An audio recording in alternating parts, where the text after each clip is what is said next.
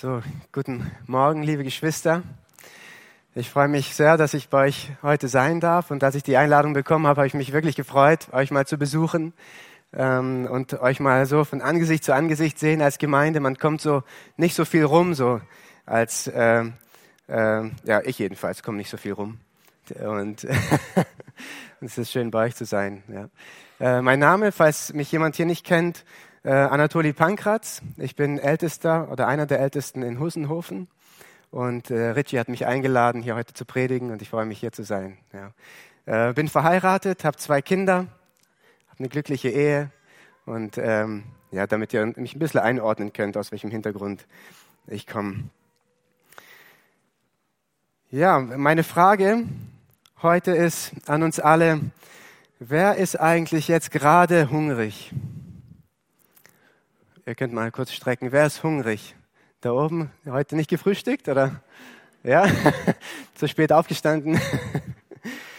okay. Wer ist aber so hungrig, dass er vielleicht ungefähr drei Tage nichts gegessen hat? Oder wer hat zurzeit drei Tage lang nichts zu essen gehabt? Hier keiner am Heilfasten oder irgendwie so was ähnliches. Also jeder hat die letzten drei Tage mal gegessen, hat sich gesättigt und jeder ist eigentlich körperlich fit. Ja. Wer war in den letzten Monaten eigentlich so sehr hungrig, dass er drei Tage lang nichts gegessen hat? Jetzt meldet sich keiner mehr. In den letzten Jahren vielleicht, dass er so hungrig war, dass er drei Tage so hungrig war, dass er, als ob er drei Tage nichts gegessen hätte oder dass er drei Tage nichts gegessen hat. Ja, okay, ja. Ich denke, wir sind unheimlich gesegnet in dieser Zeit, ja, dass wir eigentlich genug zu essen haben. Ja. Und das ist ein bisschen mein Problem heute, weil ich habe meinen Predigtext heute überschrieben mit Jesus liebt die Hungrigen. Ja, was machen wir jetzt? Wir sind alle satt, haben heute schön gefrühstückt und ähm, ja, sind eigentlich unheimlich gesegnet von dem Herrn und wir sind ihm auch dankbar dafür, dass wir genug zu essen haben. Aber trotzdem heißt es, Jesus liebt die Hungrigen. Da habe ich wohl die falsche Zielgruppe heute erwischt. Ja, das hätte ich lieber irgendwo anders predigen sollen, auf einen anderen Erdteilen oder sonst wo. Ja.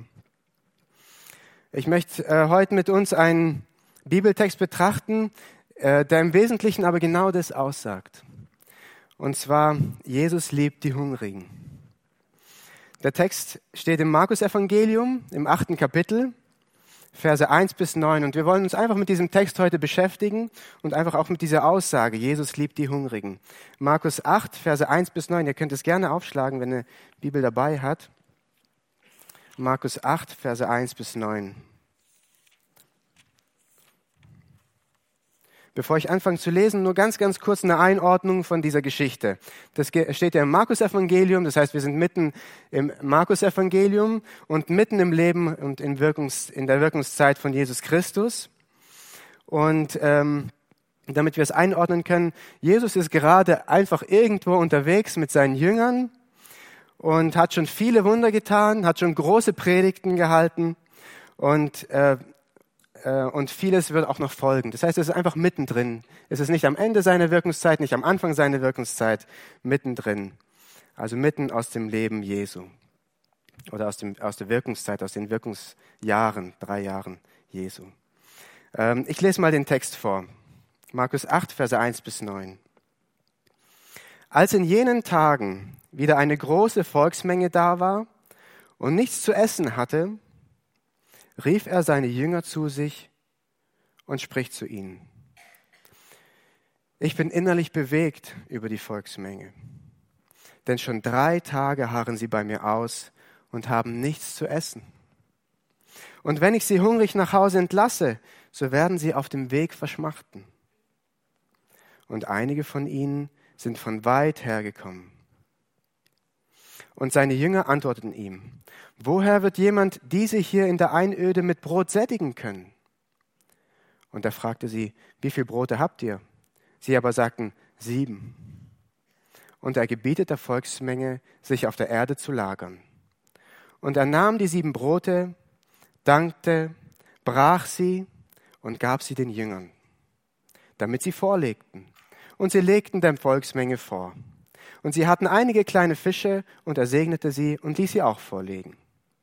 Und sie aßen und wurden gesättigt, und sie hoben auf, was an Brocken übrig blieb, sieben Körbe. Es waren aber etwa 4000 und er entließ sie. Also wir sehen, Jesus liebt die Hungrigen.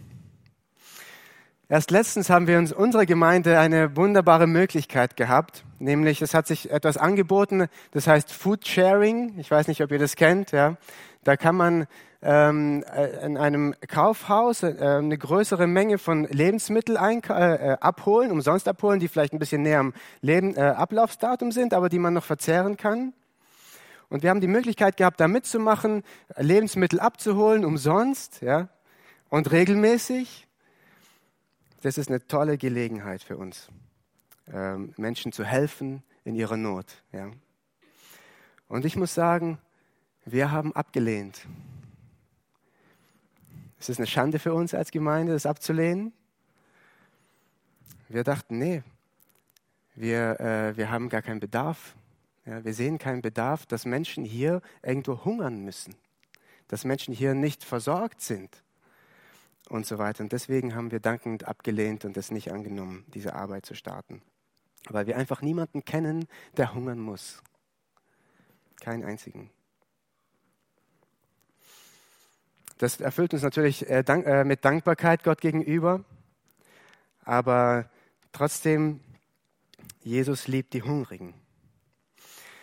Hat diese Geschichte dann etwas uns zu sagen heute? Und ich denke, ja, natürlich, auf jeden Fall, sonst hätte ich, das, äh, hätte ich diese, diesen Text heute nicht mitgebracht. Nämlich gerade das, Jesus liebt die Hungrigen. Und ich wiederhole es immer wieder sehr gerne, ja. Was wollen wir heute machen mit diesem, mit diesem Bibeltext, mit dieser Geschichte, mit dieser Begebenheit?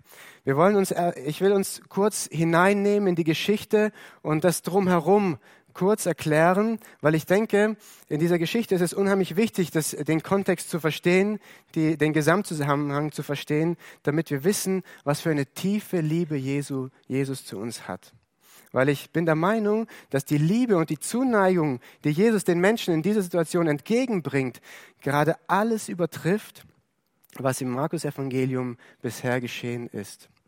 Und Jesus hat schon einiges gemacht. Jesus hat auch schon 5000 Leute satt gemacht, aus nur, nur fünf Broten anstatt sieben Broten. Ja. Aber ich denke, hier ist das Ausmaß der Liebe Jesu, der Zuneigung Jesu zu den Menschen noch größer, als es bisher war. Aber dazu müssen wir erstmal die Hintergründe verstehen, was hier gerade geschieht. Ja, und das wollen wir uns am Anfang mal anschauen. Und danach werden wir einen Blick auf die Volksmenge werfen und uns fragen, warum war Jesus eigentlich so bewegt über diese Volksmenge? Das haben wir gerade gelesen. Jesus war sehr bewegt über diese Volksmenge. Was bewegt das Herz Jesu Christi eigentlich? Ja. Dass er so ein großes Wunder an ihnen getan hat. Und was können wir daraus lernen? Und dann werden wir uns noch Gedanken machen, worin eigentlich das Wunder hier besteht, das Jesus hier tut. Ja? Und was es eigentlich bezwecken sollte, dieses Wunder. Und was es bei uns auch bezwecken soll. Und was wir daraus lernen können. Also lasst uns als erstes erstmal tiefer in die Geschichte eintauchen, in, die, in den Gesamtzusammenhang eintauchen und äh, uns fragen, wie kam es zu dieser Situation und warum hat diese Begebenheit so eine große Bedeutung, auch für uns heute. Jesus war unterwegs in Israel und wir wissen, dass Jesus immer wieder die Pharisäer und die geistliche Elite damals zurechtgewiesen hat, dass sie auf dem falschen Weg sind, dass sie auf dem Irrweg sind. Ja. Ähm, da gab es die Geschichte, als sie Jesus verurteilt haben, mit ungewaschenen Händen etwas zu essen. Ja. Und sie sagten, wasch erstmal dich, bevor du dich verunreinigst. Und Jesus weist sie zurecht und sagt, nichts von außerhalb kann den Menschen verunreinigen. Die Verunreinigung kommt von innen und so weiter. Und Jesus äh, weist die geistliche Elite damals zurecht und zurück. Und ähm, genau, und nach dieser Zurückweisung, das, diese, diese Zurechtweisung finden wir in Kapitel 7. Ähm, ich werde jetzt da nichts draus lesen, nur so als, als Zusammenhang ja, verstehen. Und dann verließ er diese Gegend in Israel und ging ins Ausland nach Tyrus. Also er ging ins Ausland, in, ähm, genau. Dort traf er eine heidnische Frau. eine Nicht-Israelitin, eine Syrophönizerin, steht da im Markus Evangelium, die ihn bittet, ihre Tochter von einem Dämon zu befreien. Und Markus 7, Vers 27 lesen wir dann, und er spricht zu ihr, Lass zuerst die Kinder satt werden, denn es ist nicht schön, das Brot den, Kinder, den Kindern zu nehmen und den Hunden hinzuwerfen. Hier sehen wir ein bisschen die Beziehung zwischen den Heiden und den Juden, ja, was, was damals vor sich ging. Und zwar sagt Jesus hier, also die Kinder sind die Israeliten, ich bin das Brot, Jesus Christus ist das Brot und die Hunde sind die Heiden. Und er sagt, ich bin zuerst, zuallererst für die Israeliten gekommen und nicht für die Heiden. Ich, das Brot, ich muss erstmal zu den Israeliten, sie sättigen und dann erst vielleicht die Heiden, ja. Die Hunde. Hier sehen wir ein bisschen die Beziehung zwischen Juden und Heiden, äh, wie es damals vor sich ging. Und wir sehen hier, das Volk Israel ist das bevorzugte Volk Gottes. Der Frau war das bewusst, als Jesus sie da zurückwies. Und sie war demütig und sie war klug gleichzeitig und sagte, ja Herr, auch die Hunde essen unter dem Tisch von den Krumen der Kinder. Ja Herr, aber ein bisschen von euch kann ich doch ein bisschen abhaben, oder? Es ist doch in Ordnung. Sie hat sich, sie hat sich nicht echauffiert und sagt, okay, mit, die, mit dir will ich gar nichts zu tun haben, sondern hat sich gedemütigt. Und er kam mit Demut vor den Herrn, aber auch mit viel Klugheit. Und Jesus sagte, aufgrund dessen, dass du das gesagt hast, ist deine Tochter geheilt. Jesus hat sich erbarmt. Und dann heißt es in Markus 7, Vers 31, und er verließ das Gebiet von Tyrus und kam über Sidon an den See von Galiläa, den See Genezareth, mitten in das Zehnstädtegebiet. Also wir müssen uns das vorstellen, hier ist Israel, hier ist der See Genezareth, hier in der Mitte irgendwo oder hier oben eigentlich und hier ist das Gebiet, äh, das Zehnstädtegebiet äh, auf der anderen Seite vom See Genezareth. Also wieder nicht, nicht israelitischer Boden. Jesus ging weg ins Ausland. Also man würde heute sagen, Jesus ging auf syrischen Boden. Das ist das heutige Syrien. Dort heilte er noch einen Taubstummen und diese Nachricht, diese Heilung breitete sich wie ein Lauffeuer aus. Dass ein paar Tage später Tausende von Menschen Jesus aufsuchten. Nur Matthäus berichtet noch über diese Speisung der 4000. Wir kennen ja die Speisung der 5000, ja. Und, wir, und dann gibt es noch die Speisung der 4000. Das ist das, worüber ich heute spreche. Und nur Matthäus äh, berichtet noch über diese Speisung der 4000.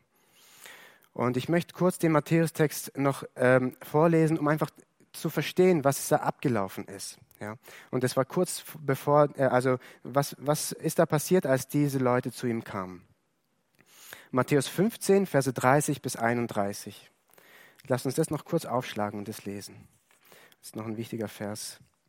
Matthäus 15, Vers 30 und 31.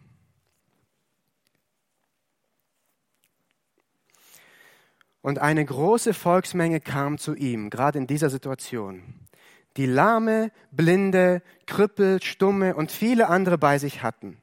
Und sie warfen sie ihm zu Füßen und er heilte sie. Sodass die Volksmenge sich wunderte, als sie sahen, dass Stumme redeten, Krüppel gesund wurden, Lahme gingen und Blinde sahen und sie verherrlichten den Gott Israels. Und dann kommt die Speisung der 4000, gerade in dieser, in dieser Menschenmenge. Warum ich das wichtig finde, das zu, äh, noch zu erwähnen. Matthäus schreibt hier, sie verherrlichten den Gott Israels. Normalerweise, wenn Matthäus schreibt, äh, dass Jesus gepredigt hat oder ein Wunder getan hat und die Mensch, äh, Menschenmenge außer sich kam, dann äh, verherrlichten sie den Herrn oder sie verherrlichten Gott. Und hier musste Matthäus schreiben, sie verherrlichten den Gott Israels, nicht den ihren eigenen Gott verherrlichten sie. Weil Jesus war ja im Ausland. Er war nicht bei den Israeliten, er war bei den Heiden unterwegs. Und sie verherrlichten den Gott Israels. Das ist wichtig für uns zu wissen. Jesus geht zu den Heiden und verkündet das Evangelium, dadurch, dass er heilt und dass er predigt.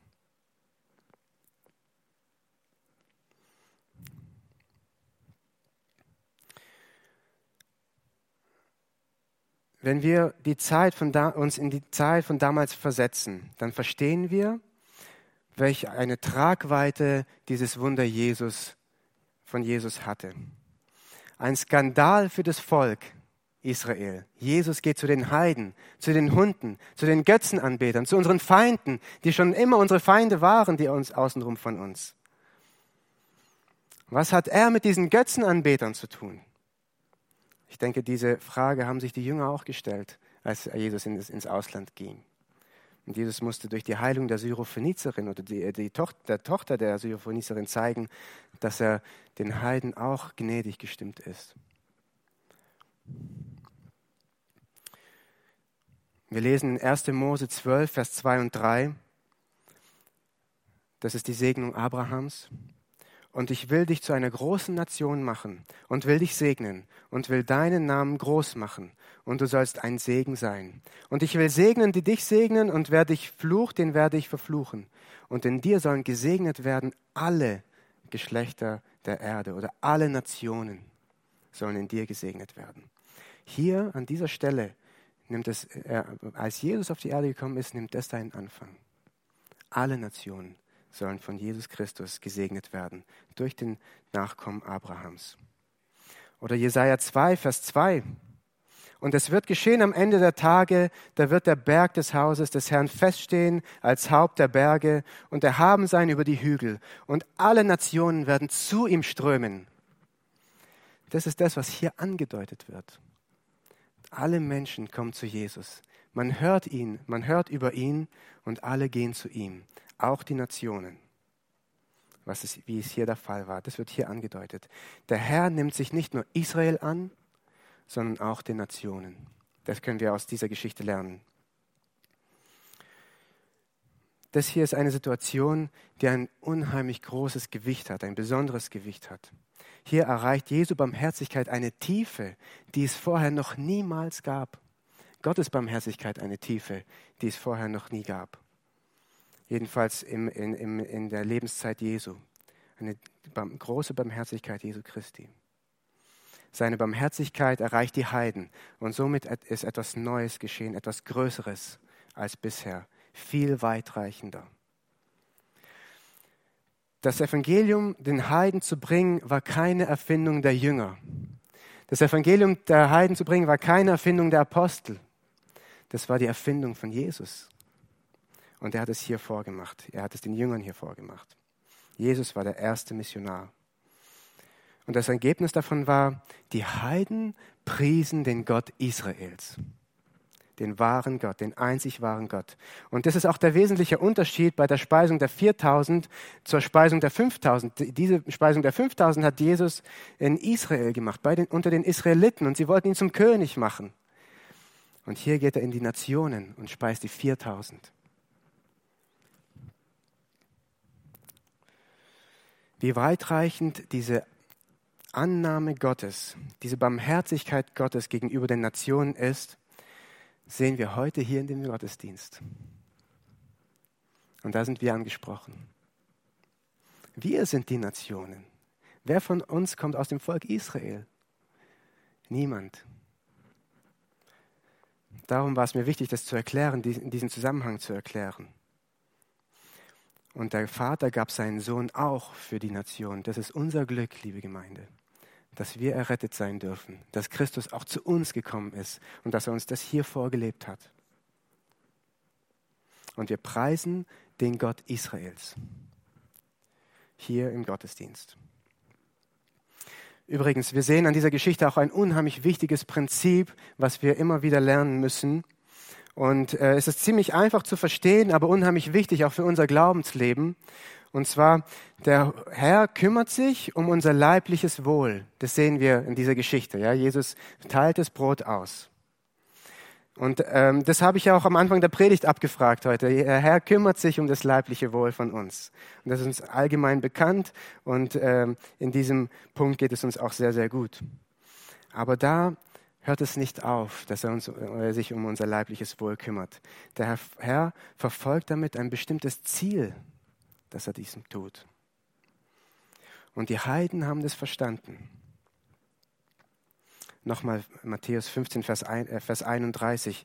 Und sie verherrlichten den Gott Israels. Wenn der Herr sich um uns kümmert, um unser leibliches Wohl kümmert, was ist denn sein Ziel davon? Ja, dass wir ihn verherrlichen dafür, dass wir ihn anbeten dafür. Und mit diesem Hintergrund möchte ich auch diese Begebenheit heute anschauen. Immer mit dem Ziel vor Augen, was Jesus mit seinen Wundern eigentlich bezwecken wollte.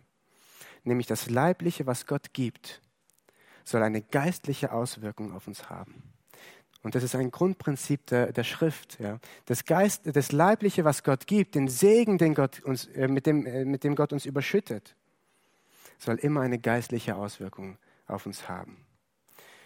So viel zur Geschichte selbst. Ich hoffe, wir können jetzt etwas besser nachfühlen, was sich dort äh, begeben hat. Das waren Menschen, die keinen Anspruch auf Jesus hatten. Aber Jesus nahm sie an und damit auch uns. Und jetzt wollen wir uns mit der Volksmenge selbst beschäftigen. Unser Blick fällt von dieser Gesamtgeschichte weg auf die Volksmenge selbst. Nochmal den Markus-Text. Markus 8, Verse 1 bis 9. Da will ich nochmal äh, die ersten drei Verse lesen. Markus 8, Verse 1 bis 3.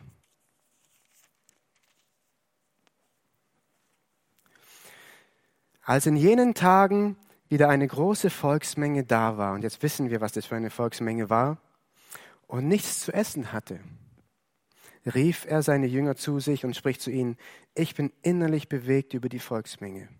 Denn schon drei Tage harren sie bei mir aus und haben nichts zu essen. Und wenn ich sie hungrig nach Hause entlasse, so werden sie auf dem Weg verschmachten.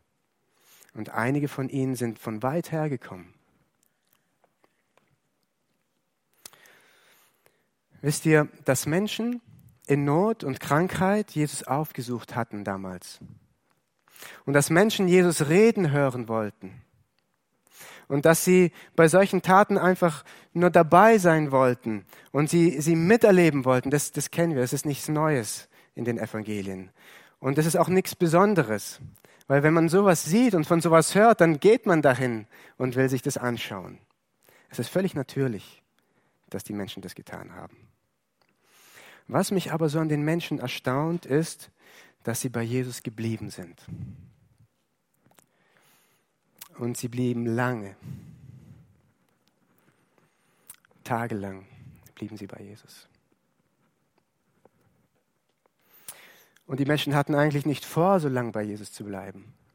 Sonst hätten sie sich genug zu essen mitgenommen. Aber sie blieben trotzdem bei ihm.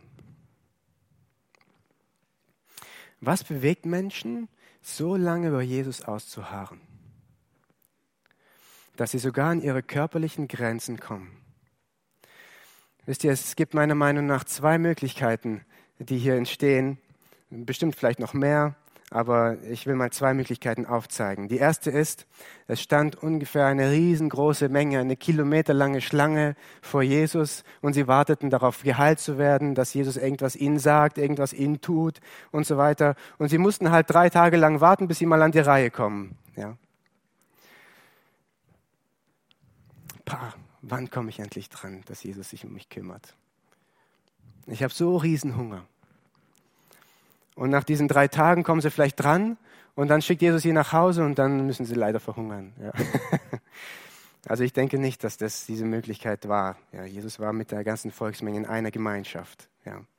Und die zweite Möglichkeit ist, sie wollten einfach nur nicht weg von Jesus.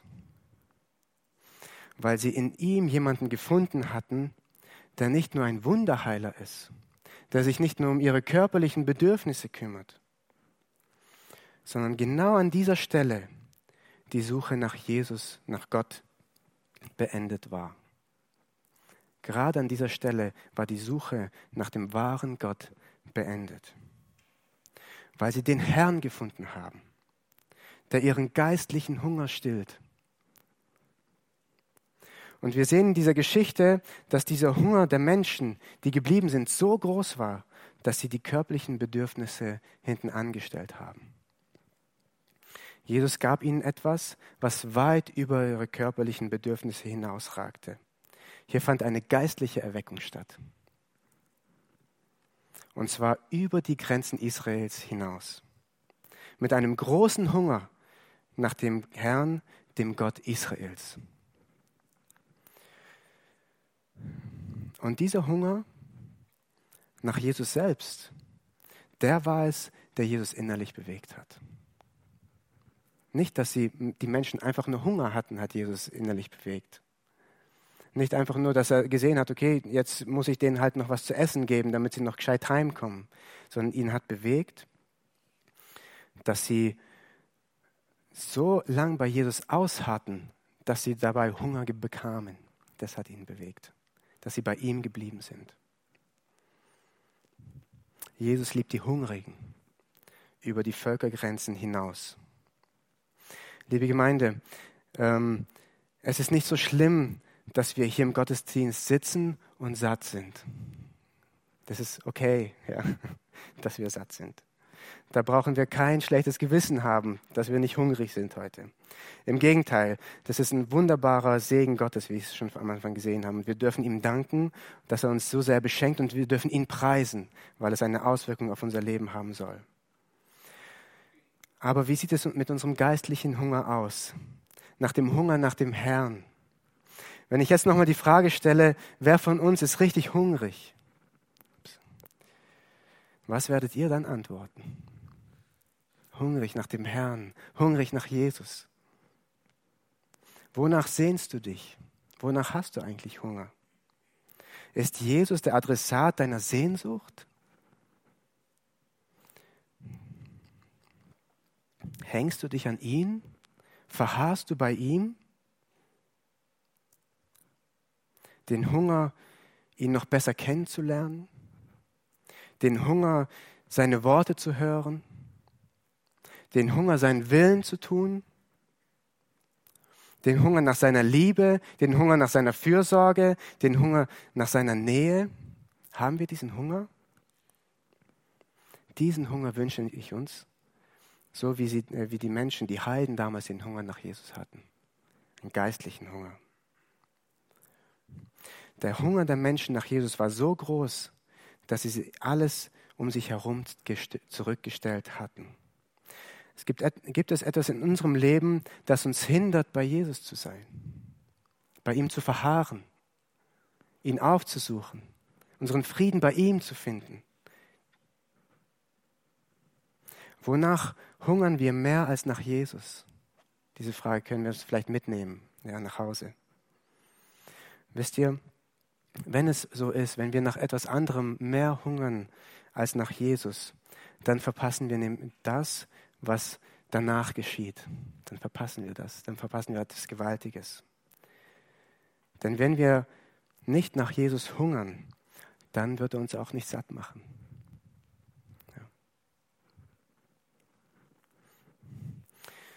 Also wir wollen jetzt nicht bei dem Hunger stehen bleiben. Es ist ja nicht so, dass Jesus es mag, dass wir hungrig sind. Ja. Und dass wir hungrig bleiben. Das mag er nicht. Jesus mag es, uns satt zu machen. Er mag es, uns zu versorgen. So wie er die Menschen damals versorgt hat. Er versorgt aber nur die, die Hunger haben. Die hungrig nach ihm sind. Der Hunger nach ihm ist die Voraussetzung dafür, dass wir satt werden. Und wie sättigt Jesus jemanden, der hungrig nach ihm ist? Das ist die Frage. Wie sättigt er? Ja. Wir wollen weiterlesen. Ähm, Kapitel 8, Verse 4 bis 6. Und seine Jünger antworteten ihm, woher wird jemand diese hier in der Einöde mit Brot sättigen können? Und er fragte sie, wie viel Brot habt ihr? Sie aber sagten sieben und er gebietet der Volksmenge, sich auf der Erde zu lagern. Bis dahin erstmal. Das ist eine sehr, sehr interessante Geschichte und eine sehr, sehr interessante Reaktion der Jünger. Ja? So zwei bis drei Monate vielleicht ungefähr, nachdem Jesus die 5000 gesättigt hatte, fragen die Jünger immer noch diese Frage. Ja? Jesus sagt, ich möchte sie speisen. Und die Jünger, ja, woher sollen wir etwas bekommen? Ihr müsst es so vorstellen. Jesus steht vor den Jüngern und sagt, ich möchte sie speisen. Und die Jünger, ich bin jetzt ein Jünger, ja, ja, woher denn? Jesus. Woher sollen sie denn was bekommen? Ja, vielleicht gucken sie hinter Jesus, suchen nach einem Bäcker oder irgendwas hier mitten in der Einöde auf dem Berg. Ja, woher denn? Jesus scheltet die äh, irgendwann mal äh, nach der, dieser Geschichte und sagt hier, äh, habt ihr immer noch nichts verstanden? Wer sättigen kann? Und dann fragt Jesus, wie, aber, aber hier scheltet er sich noch nicht. Hier sagt er einfach nur, wie viele Brote habt ihr? Sieben. Und vielleicht hätten sie jetzt verstehen können, ja, okay, jetzt geht's wieder los. Ja. Jetzt macht Jesus wieder ein großes Wunder. Aber ich möchte mich nicht so stark auf die Jünger, obwohl das ähm, ein sehr schönes Bild ist auch für uns. Ja, wie stark rechnen wir mit Gottes Wirken? Ja, das wäre eine schöne Lektion für uns, uns mit den Jüngern zu identifizieren. Aber um einfach diesen Gedanken nicht zu verlieren, wie, wie Jesus Menschen satt macht, möchte ich jetzt da nicht weiter drauf eingehen. Wir sehen hier einfach, Jesus bereitet einfach den Tisch vor. Jesus sagt, sammelt euch in Gruppen und, und setzt euch und kommt zur Ruhe. Und jetzt und schaut, was jetzt passiert. Jesus lässt die Menschen in Gruppen zusammensitzen und sagt, gleich gibt es Essen. Gleich gibt es Essen, gleich werdet ihr gesättigt. Jesus ein guter Gastgeber. Wir wollen weiterlesen in, äh, ähm, ab Vers 6 nochmal. Und er gebietet der Volksmenge, sich auf der Erde zu lagern. Und er nahm die sieben, äh, nahm die sieben Brote, dankte, brach sie und gab sie den Jüngern, damit sie vorlegten. Und sie legten der Volksmenge vor. Und sie hatten einige kleine Fische, und er segnete sie und ließ sie auch vorlegen. Und sie aßen und wurden gesättigt, und sie hoben auf, was an Brocken übrig blieb, sieben Körbe. Es waren aber viertausend, und er entließ sie. Matthäus ergänzt hier noch, es waren 4000 Männer ohne, und er sagt explizit ohne Frauen und Kinder. Ja. Das heißt, wenn wir noch Frauen und Kinder dabei sind, dann wäre das ein Vielfaches davon. Ja. Und er entließ sie. Er sättigte sie und er entließ sie. Wisst ihr, ich finde es so wunderbar, wie Markus diese Geschichte hier uns zeigt, uns erzählt, auf welche Weise er uns das zeigt. Ja. Er nahm das Brot, er dankte und er brach es. Und er brach es. Und er brach es. Und er brach es. Und er brach es. Und er brach es nochmal. Und er brach es nochmal. Und er brach es den ganzen Tag. Bis alle satt waren. Für jeden Einzelnen brach er das Brot. Wie oft hat er das Brot gebrochen? Mindestens so oft die Menschen da waren. Und er brach es und er brach es. Dies ist mein Leib, der für euch ist. Dies tut zu meinem Gedächtnis. Erinnern wir uns an diese, an diese Worte, die Jesus den Jüngern im Abendmahl gesagt hat? Und er brach das Brot. Er nahm das Brot, er dankte und er brach es für jeden Einzelnen von uns. Johannes 6, Vers 50 bis 51.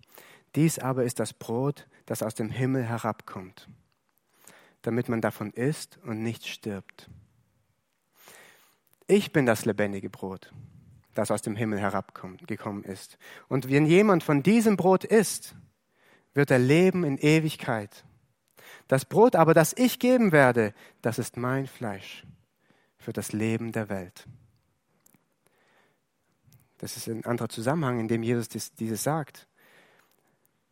Aber das ist das, was Jesus hier andeutet. Jesus nahm das Brot, dankte und er brach es für jeden Einzelnen.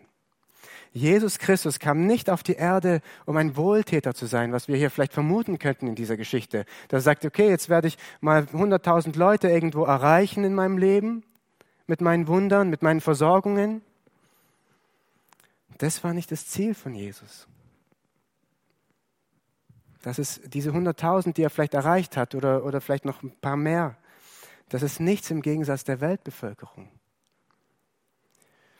Jesus ist auf die Welt gekommen, um sein Leben zu geben, damit jeder, der in ihn glaubt, ewiges Leben hat. Und jetzt die Frage, hast du Hunger nach dem ewigen Leben? Hungert dich danach? ja, dann musst du zu Jesus kommen. Er gab sich hin. Er brach sein Leib. Er ging ans Kreuz für dich, um deine Sünden zu vergeben. Komm in Demut zu Jesus, so wie die Syrophenizerin. Und dann wird er dir geben. Dann wird er deinen Hunger stillen.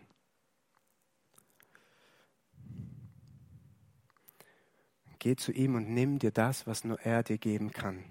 Annahme, Vergebung und ewige Hoffnung. Wisst ihr, ein paar Stunden nach dieser Speisung wurden die Menschen wieder hungrig. Glaubt ihr das? Ja, sie wurden wieder hungrig. Jesus hat sie satt gemacht, sie haben einmal gegessen, damit sie gerade noch nach Hause kommen können und sie versorgt. Sie wurden wieder hungrig. Aber es gab eins, was geblieben ist, nämlich der Glaube an den Geber. Wisst ihr, es geht hier viel, viel mehr in dieser Geschichte als um den Geber, anstatt um die Gabe. Es geht hier um den Geber, der uns die Gaben gegeben hat. Und der Geber der Gaben ist auch der Geber des ewigen Lebens. So, jetzt stehen wir immer noch vor der Frage, ja, wie stillt eigentlich Jesus den Hunger? Ich denke, diese Frage habe ich jetzt schon beantwortet. Ja. Wenn wir ihn aufsuchen, dann ist er der Geber des ewigen Lebens und er gibt uns das Brot, das vom Himmel gekommen ist, ihn selbst. Und dieses Brot, was, was er hier gebrochen hat, das kam vom Himmel. Ja. Es ist ein wunderbares Bild auf die, auf die Erlösung hin, ja, die Jesus hier, das Jesus hier zeigt. Bei Jesus sucht die, äh, hört die Suche nach Gott auf. Und trotzdem möchte ich noch ein paar Worte dazu verlieren, um das noch genauer zu erklären. Was bedeutet es eigentlich, satt zu werden? Was bedeutet es eigentlich, satt zu sein? Ja, gesättigt zu werden von Jesus Christus. Ja, gesättigt zu werden da, wo unsere Suche nach Gott aufhört, gesättigt zu werden da, wo es ewiges Leben gibt und wir Hoffnung bekommen und unsere Fragen nach der Ewigkeit, nach dem Tod aufhören. Ja, das, das gibt uns der Herr und das bedeutet satt zu werden. Nicht mehr zu fragen nach Tod und Hölle und Himmel, sondern die Antwort darauf zu haben und sagen, ja, ich habe völligen Frieden in Jesus. Das bedeutet satt zu sein. Und trotzdem würde ich gerne nochmal darauf eingehen, auch für uns als Christen. Wie, wie, wie sättigt Jesus uns? Wie werden wir von ihm gesättigt, auch wenn wir Jesus schon haben, auch wenn wir die Erlösung schon haben, auch wenn wir eigentlich schon gesättigt wurden von ihm. Ja. Mich begeistern nämlich die Worte aus dem Matthäus-Bericht und ich muss ein bisschen näher äh, darauf eingehen. Sie verherrlichten den Gott Israels. Das war die Reaktion der Menschen. Wisst ihr, alle Menschen, egal ob gläubig oder ungläubig, ich schere hier alle über einen Kamm alle Menschen sind leidenschaftliche Anbeter. Und sie verherrlichten den Gott Israels. Alle Menschen. Und wir sind ständig auf der Suche nach Dingen, die wir anbeten können.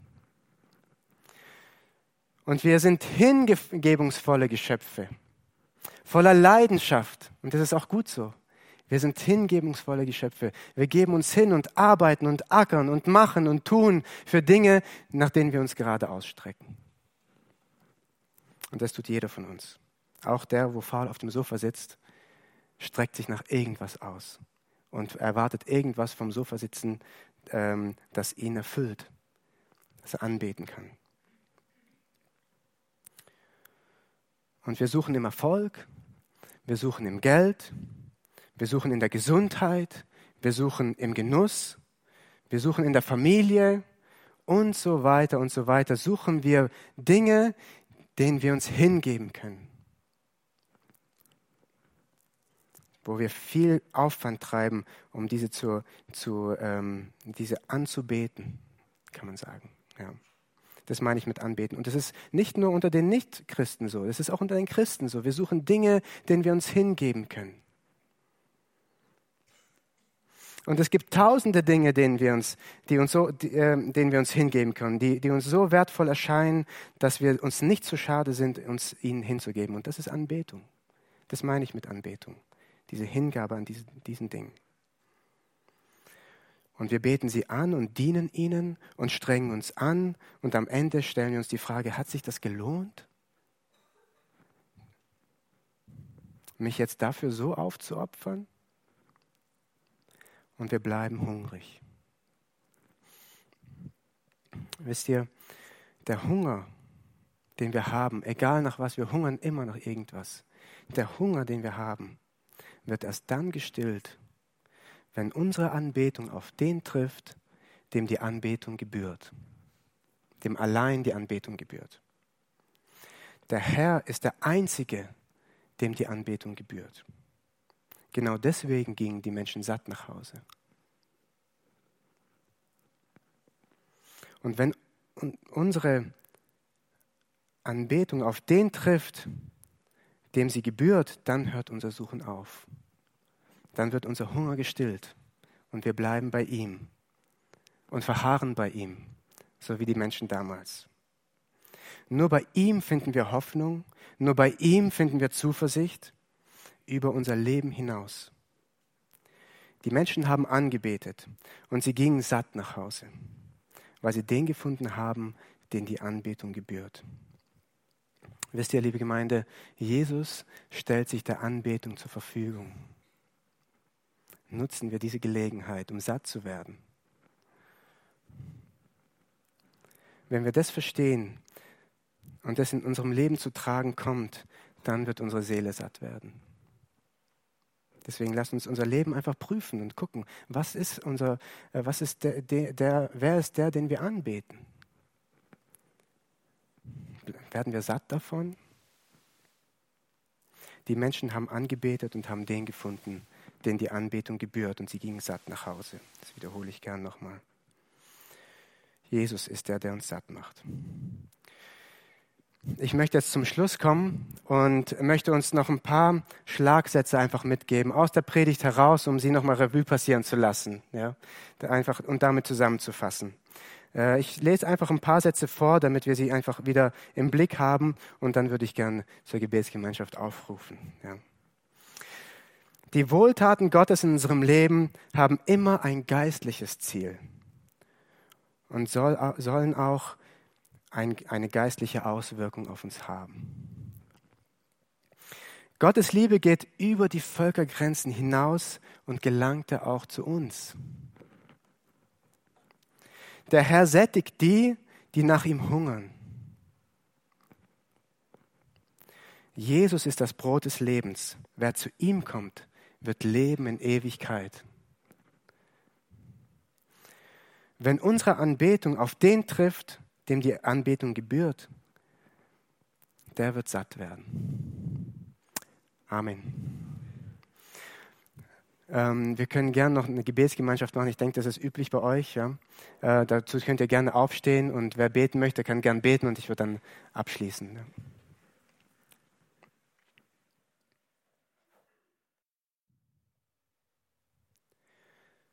Ja, unser Vater im Himmel, ich möchte dir von Herzen danken dafür, dass du das Brot vom Himmel gesandt hast, das uns wirklich satt macht. Danke, dass du dich nicht entzogen hast von uns. Das wäre dein großes Recht gewesen und die Gerechtigkeit. Aber du hast deinen Sohn gesandt, um seinen Leib zu brechen am Kreuz, damit wir Leben haben, damit wir satt werden, damit wir dich anbeten können, was uns so satt macht, weil du uns so geschaffen hast, Herr. Wir sind leidenschaftliche Anbeter und danke dafür, dass du uns so geschaffen hast. Aber wir wollen auch unsere Anbetung dem bringen, dem die Anbetung gebührt, nämlich dir, Herr dir allein. Danke, dass wir dich finden durften. Danke, dass du uns gezogen hast. Danke, dass du uns gefunden hast und uns deinen Sohn geschenkt hast. Und dass du uns überführt hast der Sünde und dass wir durch deinen Sohn ähm, Speisung haben, Herr, Vergebung haben, Hoffnung, Ruhe, ewiges Leben und wir haben keine Fragen mehr danach. Wir fragen nicht mehr danach, was nach dem Leben sein soll, weil wir dich haben, Herr. Danke dafür, Herr, dass du uns dein Wort schenkst und danke dafür, dass du uns ewiges Leben schenkst. Danke, dass wir dich anbeten dürfen und satt sind, Herr.